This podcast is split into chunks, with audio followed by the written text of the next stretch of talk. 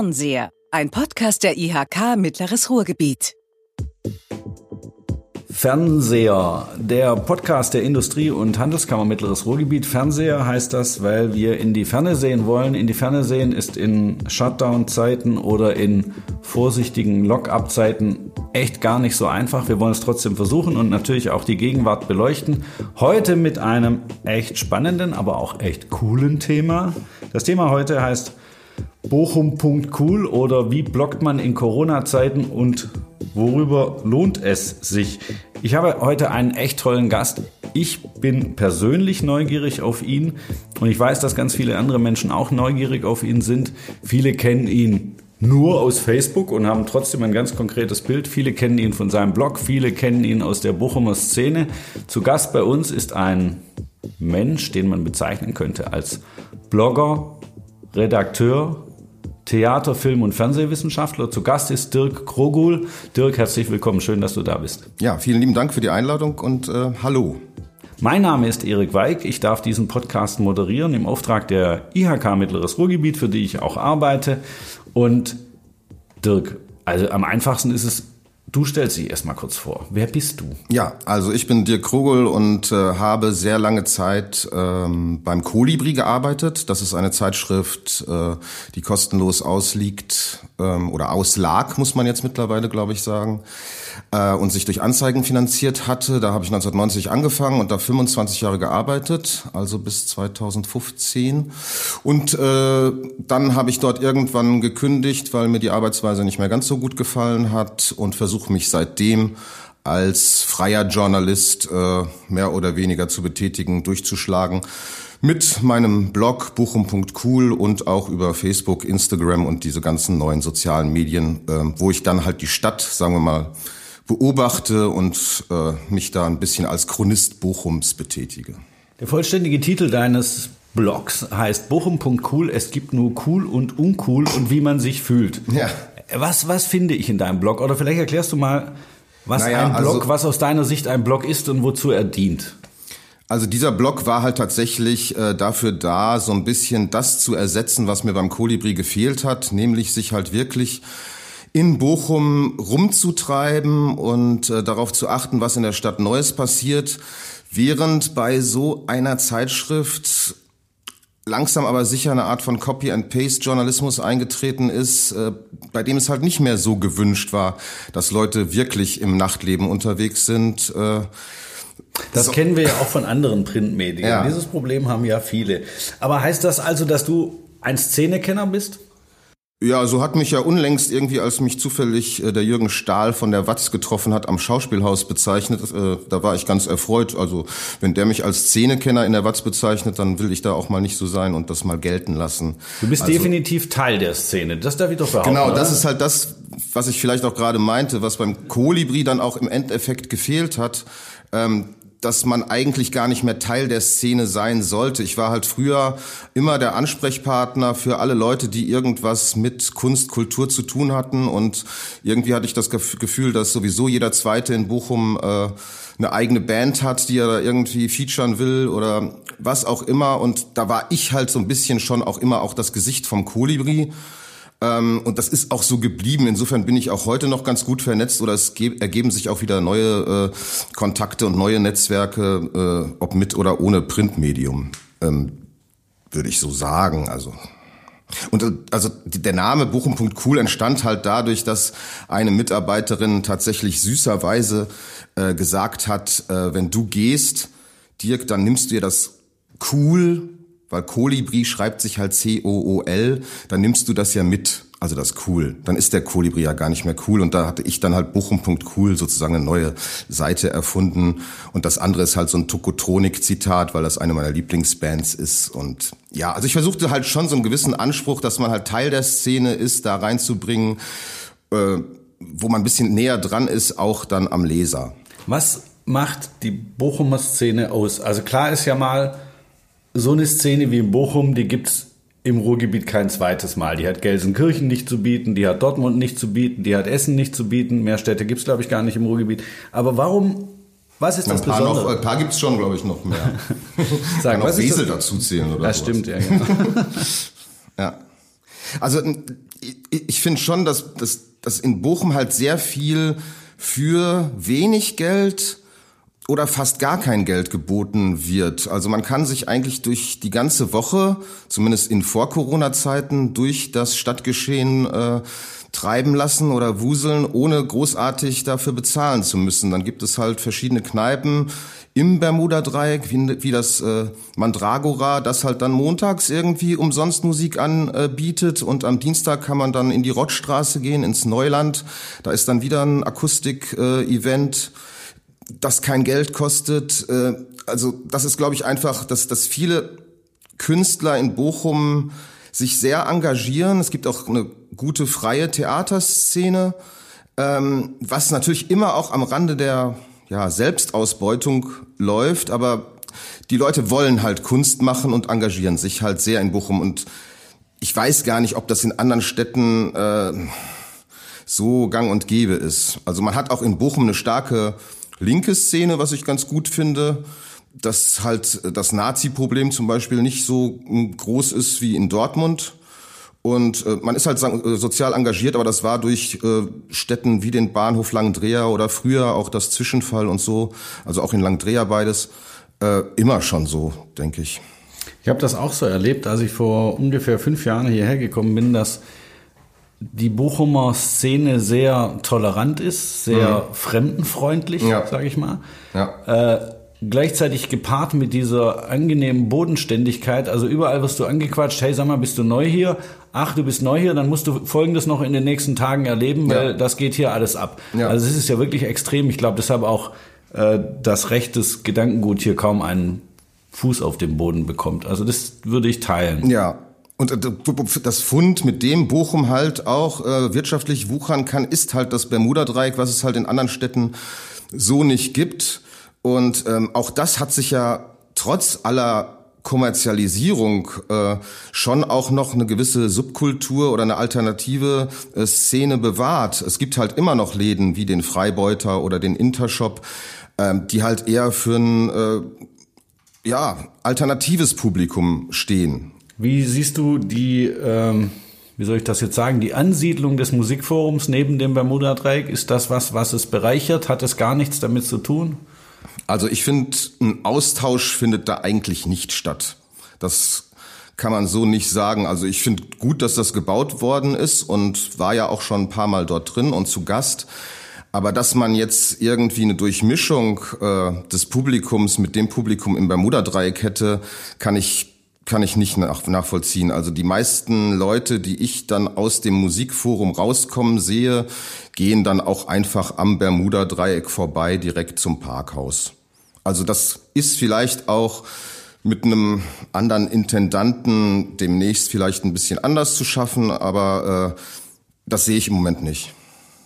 Jetzt machst du deinen Blog und dann unterhältst du die Menschen, unter anderem auch mich, auch bei Facebook. Ja. Neulich hast du mal die lustige Frage in den Raum geworfen, also in den virtuellen Raum. Wen interessiert das eigentlich, dass ich hier blogge oder poste? Und dann habe ich dir zurückgeschrieben, naja, du bereicherst meinen Alltag. Ja, das war sehr nett. Da, das war aber auch echt so gemeint, weil du ständig neue Schlaglichter auf Bochum wirfst, gleichzeitig extrem witzige Anekdoten aus der Tasche ziehst über irgendwelche Stars, wer gerade Geburtstag hat, wer Jahrestag hat, wer vor 50 Jahren gestorben ist und wen wir gerade vermissen sollten.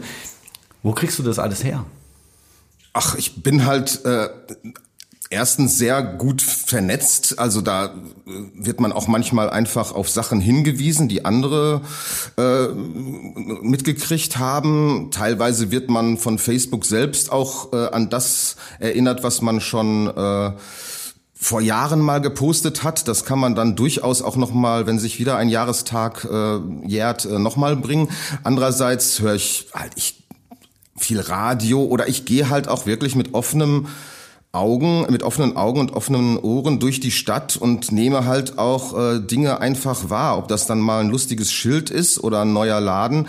Man versucht halt irgendwie äh, nicht mit Scheuklappen durch die Gegend zu gehen, sondern sich so eine gewisse Neugier, glaube ich, auch einfach zu bewahren, die man dann auch äh, anderen Leuten vielleicht vermitteln kann. Also in erster Linie versuche ich mich sogar, muss man sagen, äh, selber zu unterhalten. Also, äh, also den Eindruck habe ich die, manchmal besten, auch. Die besten Sachen sind halt, wo ich äh, selber lache lachen muss, äh, entweder was man da verzapft hat oder irgendwas Lustiges. Insofern äh, will ich da auch andere dran teilhaben lassen. Also ich, wie gesagt, ich mache das manchmal eher für mich selbst und wenn dann andere auch noch irgendwie Spaß daran haben, dann ja, umso besser also ich muss, muss auch sagen, ich bin auch meistens vielleicht auch eher so der Beobachter. Das ist auch in den letzten Monaten stärker geworden, dass ich mich manchmal versuche, aus, aus so Diskussionen und Meinungsstreitigkeiten ein bisschen äh, rauszuhalten, dass ich einfach mal was in den Raum stelle und dann beobachte ich, wie die Leute sich gegenseitig an die Köpfe gehen.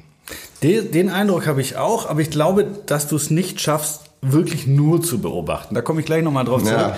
Aber äh, du, du, du begleitest auch, vielleicht kann man das so sagen, sonst äh, widersprich mir gerne, du begleitest auch so ein bisschen Stadtpolitik. Ja, auch. Guckst auch so, was der Oberbürgermeister macht, Herr Eiskirch ja. und so. Ich, das hier ist kein, kein politischer Podcast, wir wollen es auch gar nicht werden, aber was mich schon interessiert ist, glaubst du, dass insgesamt die Politik in Bochum eher eine Unterstützung ist für die Bochumer Szene, über die wir sprechen, oder hat das nichts miteinander zu tun? Doch, also ich finde, dass die Bochumer Politik ihre Sache schon sehr gut macht. Also vielleicht nochmal, um zurückzukehren, auch auf das äh, Thema gerade, äh, da wird auch immer eine klare Kante äh, gegen rechts ja, gezeigt. Ja. Also da ist Thomas auch immer mit an vorderster Stelle, der dann irgendwie auf dem Husemannplatz äh, Schrei nach Liebe von den Ärzten mit äh, singt oder grölt wie auch immer. ähm, aber auf jeden Fall ist er bei solchen Aktionen oder auch am 1. Mai, wenn die NPD irgendwie äh, auftritt, ist er auf jeden Fall vielleicht nicht in vorderster Front, aber er ist immer mit dabei und versucht schon auch äh, zum Beispiel gegen halt rechte Aufmärsche äh, Flagge zu zeigen. So, und das Zweite ist halt jetzt, das sieht man ja auch ganz deutlich, dass die Stadt schon weiß, was sie an der Kultur, Musik und auch Kneipenszene in Bochum hat. Also man mag jetzt davon halten, was man will, aber es ist erstmal zum Beispiel nicht schlecht, dass sowas wie jetzt dieser Stadtrand äh, erfunden wurde. Muss man dazu sagen, es sammeln sich halt in Corona-Zeiten die Leute jetzt an der frischen Luft, an Plätzen, weil die Clubs und Diskos ja geschlossen haben. Äh, und da hat Bochum jetzt versucht, halt einen neuen Platz zu schaffen, ob der dann angenommen wird und ob das alles so äh, klappt, wird man dann sehen. Aber zumindest wo ist der? Wo ist der? Der Platz ist äh, ist noch mehr oder weniger im Bermuda-Dreieck, also relativ stadtnah. Da gibt es halt eine Disco, die heißt Riff, die halt jetzt auch geschlossen ist. Und wenn man da dran vorbeigeht, sind dann ein paar Europaletten mit ein bisschen Sand äh, und ein paar Palmen da aufgestellt, die es versuchen, den Leuten einigermaßen gemütlich zu machen. So ein kleiner Kiosk ist dann da auch.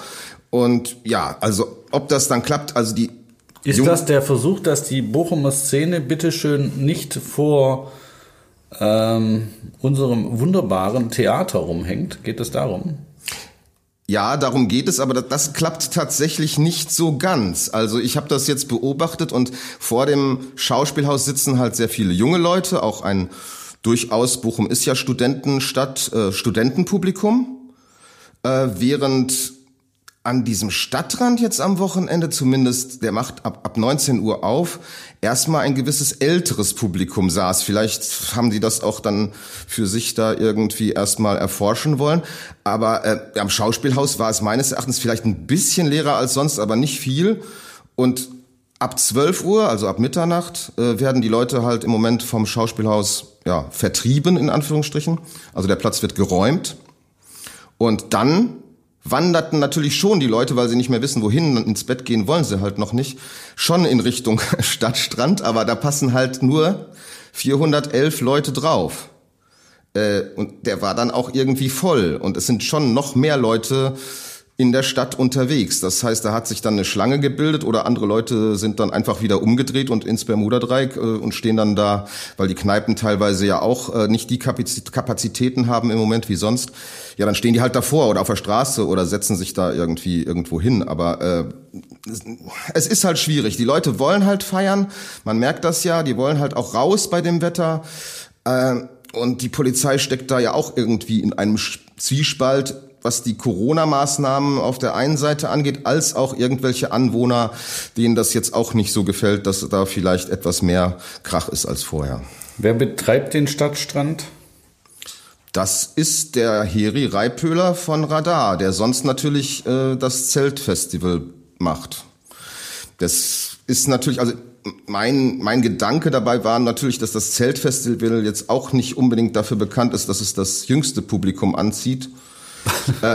du meinst und, eher so Leute in deinem und meinem Alter. Ja, ja genau, aber schön hätte ich es gefunden, wenn man vielleicht auch einfach äh, junge Theatergruppen, es gibt ja so Potporus oder aus der Rottstraße, aus dem Prinzregent Theater oder Europe Fiction, also dass man halt irgendwie vielleicht aus der Szene für die oder junge Leute machen was für andere junge Leute, dass man das halt vielleicht auch eher so als mh, hm, Work in Progress, also als sich entstehendes Projekt irgendwie betrachtet, was vielleicht irgendwann mal was wird, so mit Graffiti-Aktion oder keine Ahnung.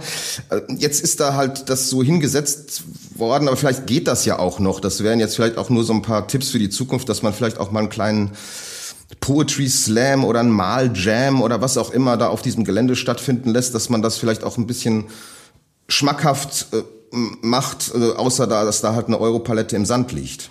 Findest du das ein bisschen lieblos? Ist das das, was du sagen willst? Na, lieblos. Ich will da auch gar nicht so kritisch sein, weil das wurde ja jetzt innerhalb einer Woche auf die Beine gestellt und deshalb sage ich, das ist einfach ein Angebot, was da ist. Ob das jetzt das entzerrt oder nicht, weiß man nicht. Aber dass die Stadt das macht, ist erstmal gut. Die Leute suchen sich halt ihren Platz selber aus und wenn sie es am Schauspielhaus schöner finden, weil es da halt vielleicht auch freier ist. Es ist halt auch sehr reglementiert auf diesem Stadtstrandgelände. Man darf sich nur im Uhrzeigersinn äh, durch das Gelände bewegen. Tatsächlich, dann sind da irgendwelche Pfeile aufgemalt und an jedem Platz steht irgendwie, halten Sie 1,50 Meter Abstand und äh, die Gruppe, ja, am Schauspielhaus ist es dann tatsächlich auch egal. Es ist auch dem Ordnungsamt egal, ob dann sich noch ein elfter äh, Mensch zu der Zehnergruppe gesellt da äh, auf dem Gelände dann allerdings nicht. Ne? Die, da sind halt so Abteilungen mit diesen Europaletten sehr abgetrennt voneinander. Man kann natürlich die Regeln so auslegen, wie es da ist, aber die Freiheit ist am Schauspielhaus einfach mal größer, würde ich sagen. Okay, äh, vielleicht ist das mit der Freiheit ein gutes Stichwort. Ich glaube, dass ich dich auch deshalb so gern verfolge, weil ich der Meinung bin, dass du eben nicht nur beobachtest. Hm wenn du versuchen würdest zu formulieren, was deine Botschaft ist, es gibt ja eine. Was ist es? Oder was hättest du gerne, was als Botschaft am Ende rauskommt bei allem, was du postest, was du bloggst, was du kommentierst? Ja, also ja, das, das Lustige ist halt irgendwie, äh, der Begriff Freiheit äh, spielt auch für mich eine große Rolle. Also seitdem ich auch nicht mehr für eine Redaktion schreibe oder von Anzeigenkunden, die irgendwelche Forderungen haben, abhängig bin, bewege ich mich ja tatsächlich mehr oder weniger autonom durchs Leben äh, und auch das ist etwas, glaube ich, was ich ein bisschen vermitteln will. Macht euch das Leben irgendwie schön, macht euch nicht so abhängig äh, von eurem Beruf oder von Geld oder was auch immer, sondern äh, es gibt schon, also meine Botschaft ist ein bisschen Spaß am Leben, wir haben nur eins. Und das ist auch das Motto, nach dem ich jetzt leben würde. Okay, das glaube ich dir, das kommt da auch raus. Gibt es auch eine politische Botschaft? Ja, keine Macht den Nazis. Ansonsten, ansonsten finde ich es halt, das finde ich schwierig im Moment. Also, dass man tatsächlich, wenn man sich vielleicht auch mit jemandem von der FDP oder CDU äh, unterhält, äh, dass man da schon für verurteilt wird, dass das, aber das, also solange es demokratische Parteien sind, äh, da halte ich so ein bisschen mit Hans-Dieter Hüsch, der unterhält sich auch. Ich unterhalte mich auch mit jemandem von der katholischen Kirche oder so. Ich habe da keine äh, Kontaktschwierigkeiten. Also alle außer AfD und Nazis. Okay, das kann ich mir merken. Alle ja. außer AfD und Nazis. Also, ja. ähm, jetzt hast du ja schon ein bisschen kritisch beleuchtet, was vom Schauspielhaus passiert. Ähm, am Musikforum übrigens auch, ja, also hinter Musikforum vor allem. Ja, ja. Ähm, ähm, sag mal, wie ist deine Meinung zur aktuellen Situation der sogenannten Bochumer Szene? Also das, was jetzt passiert, ich habe äh, zu Beginn ja gesagt, wir sind in Zeiten des Shutdowns, aber irgendwie sind wir auch in Zeiten des vorsichtigen Lockups und äh, die Politiker sprechen von der neuen Normalität, was ich für einen saublöden Begriff halte. Wie geht's der Bochumer Szene aus deiner Sicht gerade? Gibt es sie überhaupt noch oder ruht die gerade ein bisschen? Ja, also ähm, im Moment befinden wir uns, glaube ich, wirklich in so einem Zwischenspalt irgendwie zwischen, man weiß nicht genau, was man machen soll und man versucht sich langsam wieder vorzutasten. Mhm. Also es gibt schon verschiedene Entwicklungen, äh, nicht zur Normalität zurückzukehren, aber doch wieder einiges zu ermöglichen, also auch was Theater und Live-Konzerte angeht. Ähm, alles im Rahmen, aber ähm, zum Beispiel in der ersten Zeit haben ja auch Clubs und Discos versucht, also so Livestreams zu machen und ich ja. glaube, diese Zeit also es sind ja auch immer so Wellenbewegungen, die ist eigentlich auch schon wieder vorbei, weil die Leute sich dann auch irgendwie satt gesehen haben an dem ganzen äh, Zeug, was da irgendwie so ins Internet gesendet wurde und die wollen jetzt halt auch wieder ein bisschen mehr leben, als zu Hause sich irgendwie einen Livestream von irgendeinem angucken, der da eine Platte auflegt. Das ist, glaube ich, jetzt wieder vorbei und ich glaube, dass sich schon halt auch was, um nochmal zurückzukehren und zu dem Schauspielhausplatz, dass sich was im gesellschaftlichen Leben auch verändern wird, weil ich glaube, Corona ähm, ja, ist halt etwas, was manche Sachen einfach nur beschleunigt, die aber vorher schon da waren. Zum Beispiel? Also am Schauspielhaus haben sich auch vorher schon Leute getroffen. Ähm, dadurch, dass jetzt die Clubs und Discos zu sind, treffen sich mehr Leute dort. Aber die Entwicklung hat schon vorher stattgefunden und die hat auch damit zu tun, dass viele Leute gar keinen ja nicht keinen Bock, die haben auch gar kein Geld, um sich ein Bier für fünf Euro im äh, Bermuda-Dreieck zu kaufen. Also das ist eine Entwicklung, dass man sich die, das ist auch auf anderer Ebene so, dass man sich mit dem Fahrrad zum Beispiel die Stadt zurückerobern will. Und das will man sich irgendwie als Konsument auch. Also man will halt wieder, das gab es in Bochum vorher nicht, äh, sich an öffentlichen Plätzen zu treffen. Das ganze Bermuda-Dreieck ist halt in kommerzieller Hand. Du kannst dich am Konrad-Adenauer-Platz jetzt nicht einfach treffen, ohne da möglicherweise direkt äh, vertrieben zu werden oder genötigt werden, fünf Euro für dein Bier zu bezahlen. Und das fehlte halt in Bochum, zumindest im Bereich der Innenstadt. Man kann sich natürlich im Westpark oder Stadtpark oder sonst wo treffen oder am Chemnader See. Aber ähm, dass man sich halt einfach ein Bier von der Bude oder einen Kasten Hansa aus dem Rewe holt und sich dann irgendwo hinsetzt und dann einfach mit Freunden äh, eben nicht für 10 Bier 50 Euro bezahlt, sondern äh, 10 Euro für einen Kasten. Ne? Und das ist halt irgendwie etwas, was schon da gewesen ist, fand ich als Entwicklung, was halt auch zunehmen wird. Genauso geht es zum Beispiel den Kinos. Das ist auch etwas, was, was bleiben wird. Es war halt schon vorher so, dass die Schwierigkeiten hatten, dadurch, dass Leute online jetzt Netflix und Amazon Prime gucken.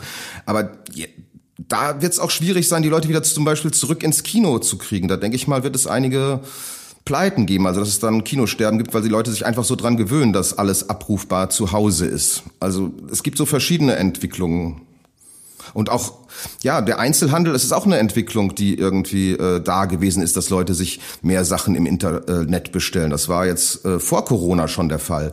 Nur Corona beschleunigt das jetzt sehr und das sind halt alles so Entwicklungen, äh, die halt wird man sehen, wenn man nächstes Jahr irgendwie kein äh, Corona mehr äh, als Thema hat, vielleicht, dann werden sich aber die Leute immer noch zum Beispiel am Schauspielhaus äh, treffen. Da bin ich mir äh, sicher. Das ist etwas, was bleibt. Und das gibt es ja in anderen Städten auch. In Paris sitzen die auch auf irgendeinem Platz vorm Centre Pompidou oder in Rom auf irgendeiner Treppe.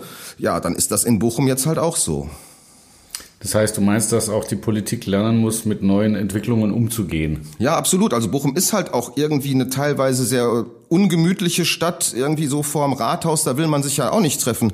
Da fahren dauernd irgendwelche Autos her und diese Plätze in Bochum, der Dr. Ruhrplatz ist auch mehr oder weniger nur eine Betonplatte wo ab und zu mal, wenn Weihnachtsmarkt ist, dann sind da ein paar Stände drauf, aber ansonsten ist das ein Platz, äh, da will man schnell äh, drüber und äh, weg. Also mal sehen, was, was jetzt aus dem Husemannplatz entsteht, aber äh, Aufenthaltsqualitäten hat jetzt so ein Dr. Ruhrplatz nicht. Also am Rande, da sind dann vielleicht so zwei Cafés, äh, aber mitten auf dem Platz will ja keiner sitzen. Naja, es gibt immerhin einen fliegenden Weihnachtsmann, aber natürlich nur. Ja, aber nur an Weihnachten. Ne? Ja, also, an Weihnachten. also der Rest des Jahres ist das schon auch wirklich eigentlich nur das Dach von einem Parkhaus.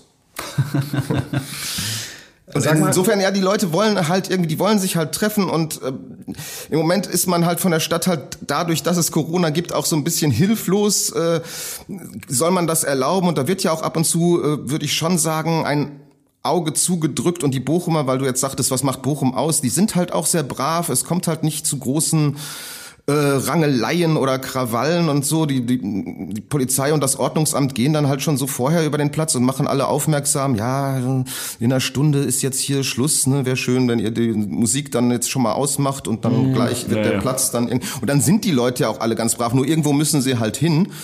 Äh, und wenn der Stadtstrand jetzt voll ist, dann ja, weiß, weiß ich auch nicht. Also es ist halt irgendwie schwierig in der Zeit. Aber wie gesagt, auch ohne Corona ist das eine Entwicklung, die immer noch äh, stattfinden wird. Denke ich einfach, eine Stadt dem Bürger wieder ein bisschen äh, näher zu bringen und nicht nur für Autos oder irgendwie für Einzelhandel, sondern auch für kulturelles und äh, ja, gesellschaftliches Leben einfach auf, also für Plätze, auf denen man sich wirklich aufhalten will, wo man äh, sich hinsetzen will, vielleicht auch ein paar Bäumchen hat oder so, dass, dass es halt irgendwie eine gemütlichere Stadt wird.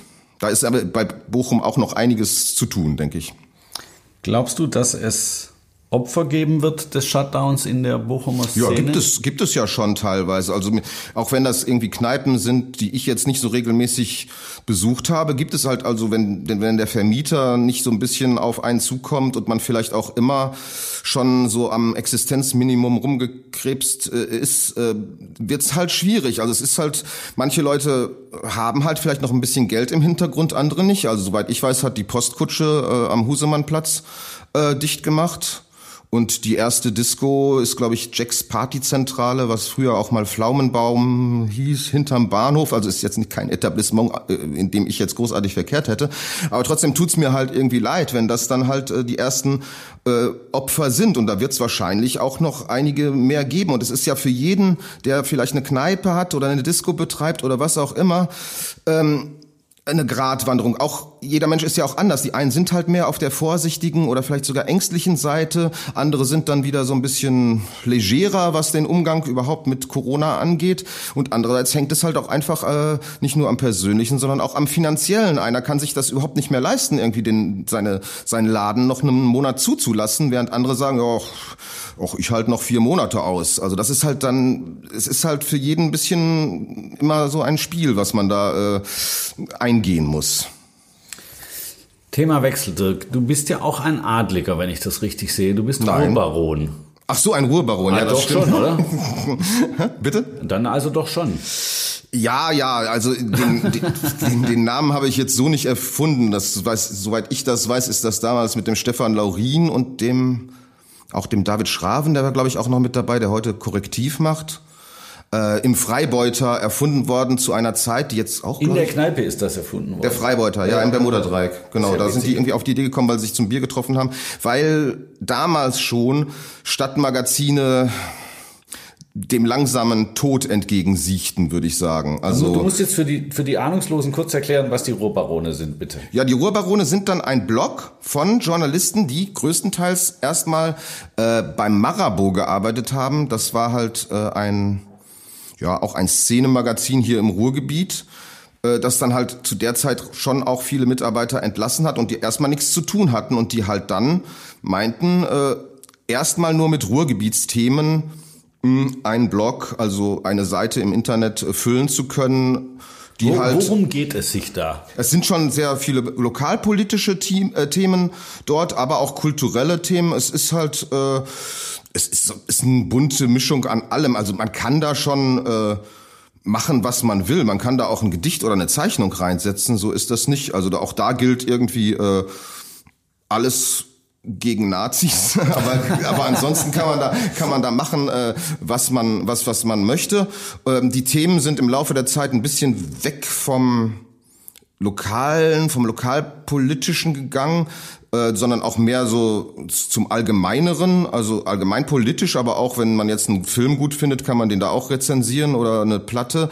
Äh, was da nicht gemacht wird, sind jetzt lokalpolitische Themen anderer Regionen. Also jetzt irgendwas, was nur jemanden in Frankfurt interessiert, kommt da nicht vor. Also es ist entweder Ruhrgebiet oder halt irgendwie allgemein. Aber jetzt äh, das ja, also es ist halt, ich schreibe da ab und zu für. Äh, es ist halt auch nichts, womit man jetzt Geld verdienen würde, aber ähm, es ist halt ein Blog, der vielleicht auch ein bisschen das ersetzen sollte. Vielleicht ist das das, was, was, wonach du mich jetzt gerade gefragt hast, was den Stadtmagazinen dann im Laufe der Zeit tatsächlich auch verloren gegangen ist, weil man halt immer mehr von Anzeigenkunden abhängig wurde, die halt auch Wünsche hatten und wenn die irgendwie eine Riesenanzeige für eine Schaumparty in, was weiß ich, Bottrop äh, geschaltet haben, dann musste halt diese Schaumparty auch irgendwie im Heft äh, hochgejubelt werden, ob man das jetzt wollte oder nicht. Das, das, das muss man in so einem Blog nicht machen. Also da kannst kannst du auch wirklich mal äh, sagen, das ist schlecht oder das gefällt mir nicht oder mal auch irgendwas verreißen,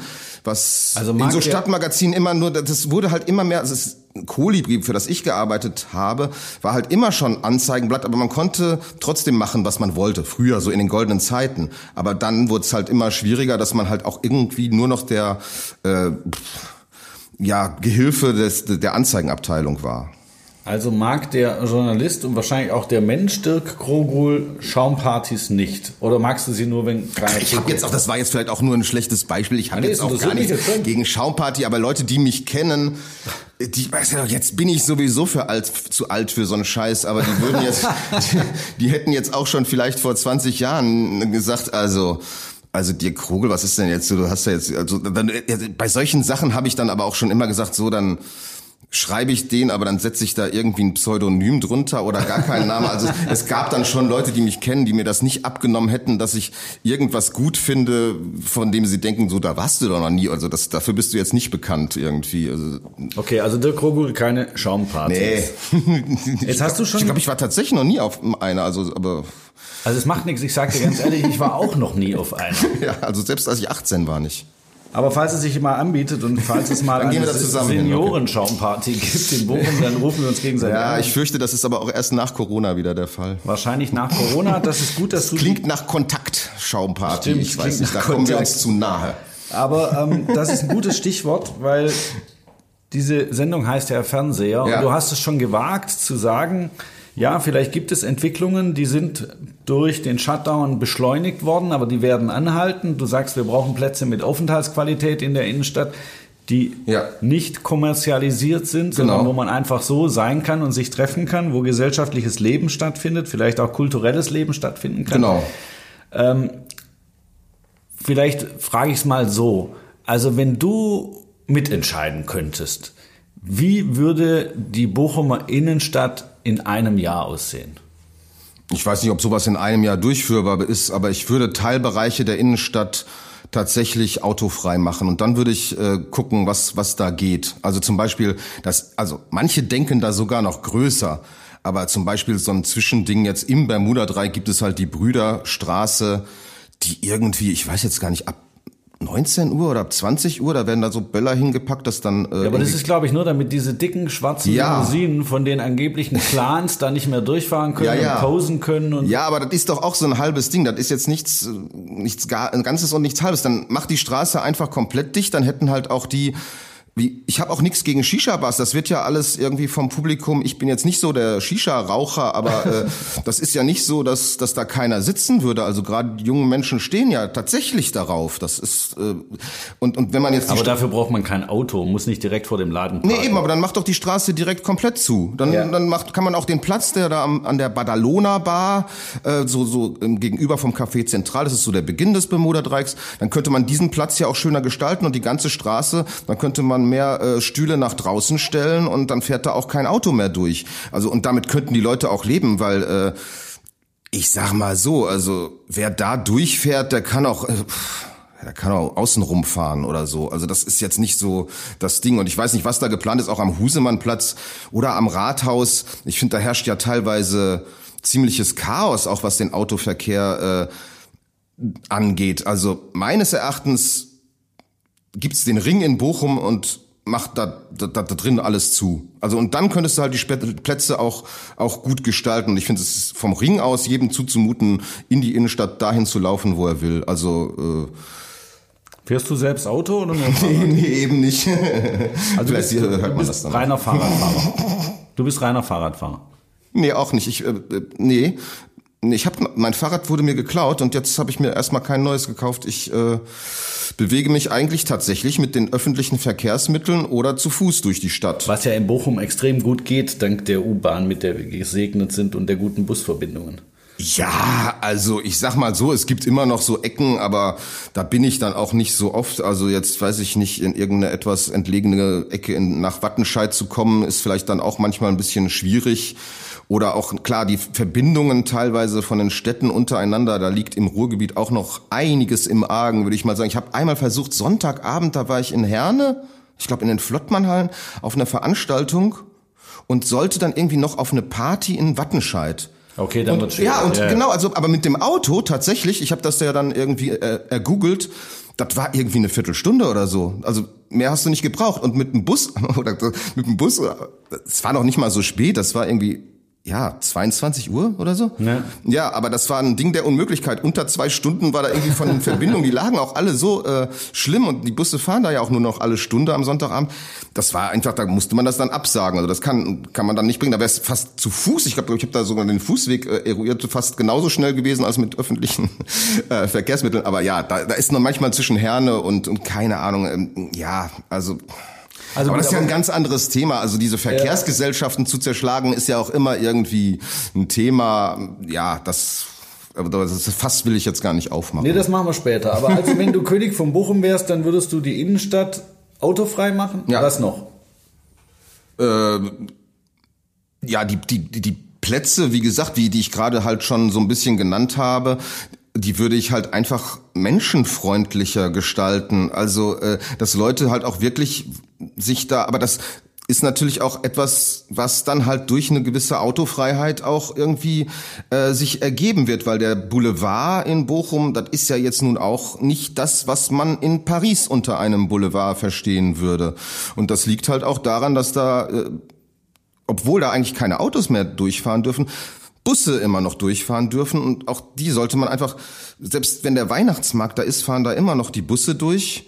Äh, und da wundert es einen immer, dass, dass da nicht irgendwie jeden Tag einer überrollt wird, weil die da zwischen den Buden durchhechten, die Passanten. Und ich würde es jetzt auch, ich würde es als Nicht-Bochumer auch nicht vermuten, wenn ich da auf dem Weihnachtsmarkt bin, dass da plötzlich irgendwie äh, ein Bus knapp an der Bude vorbei äh, düst. Also ich würde die Plätze einfach mit, also viel mehr Bänken. Es gibt zum Beispiel, das finde ich jetzt auch gut bei, bei Thomas ähm, Eiskirch, dass er dieses 1000 Bänke Programm irgendwie gestaltet hat, äh, was halt irgendwie, es gibt da teilweise Sponsoren. Ich glaube, die Hälfte gibt die Stadt und andere Sparkasse und Stadtwerke geben was dazu oder irgendwelche privaten Sponsoren, dass man halt viel, viel mehr Bänke durch die äh, Stadt und durch alle Stadtteile eigentlich verteilt, weil oft sind dann halt irgendwie Leute auf den Bänken, die da den ganzen Tag rumsitzen und vielleicht auch vertrieben werden dann. Aber wenn du sowieso überall Bänke stehen hast, dann ist das auch kein Problem mehr, dass einer den ganzen Tag auf der Bank sitzt, sondern äh, dann verteilt sich das ja alles besser. Also wenn du den ganzen Boulevard voller Bänke äh, hättest, ja, dann kann man sich auch mal setzen und äh, Aufenthaltsqualitäten bilden. Okay, Dirk, das war ein Plädoyer für weniger Autos in der Innenstadt, aber vor allem für viel mehr Aufenthaltsqualität auf innerstädtischen Plätzen, vielleicht auch ein bisschen mehr Toleranz. Ich glaube, das geht auch an die Anwohner, dass man sich vielleicht einfach mal freut, wenn junge Menschen Spaß haben in der Innenstadt und sich gerne im Freien aufhalten. Und es war ja, wir sind, glaube ich, ein bisschen eingetaucht in die Bochumer Szene und haben so ein bisschen ein Gefühl dafür bekommen, was die Bochumer Szene ausmacht und was die Bochumer Szene besonders macht. Und wir durften dich ein bisschen kennenlernen. Dirk, vielen Dank. Schön, dass du hier warst. Ja, Mir hat gerne. Spaß gemacht. Ich hoffe, für dich war es auch okay. Es war sehr schön. Dankeschön. Super. Dann würde ich sagen, hoffen wir, dass die Bochumer Szene sich wieder berappelt und dass der Lock-up so schnell wie möglich geht. Und lasst uns in Kontakt bleiben.